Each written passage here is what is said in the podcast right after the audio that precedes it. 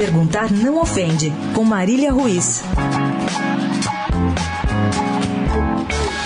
Têm sido muitos os exemplos da várzea grotesca que reunimos na indústria que paga salários de seis dígitos, mas é administrada e protagonizada por seres com QI bem menos, digamos, impressionantes no futebol brasileiro. Um presidente de CBF que diz não ser do ramo para falar sobre as regras do campeonato um gerente de futebol que afirma não procurar concorrentes empregados e é desmentido em público pelo próprio concorrido empregado.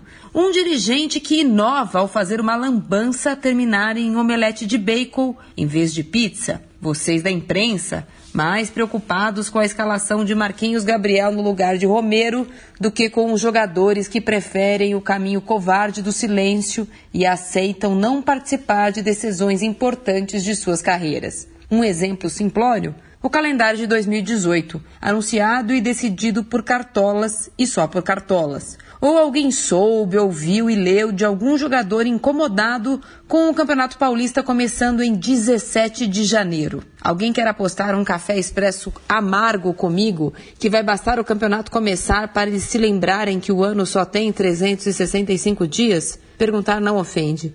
Cadê o Bom Senso Futebol Clube?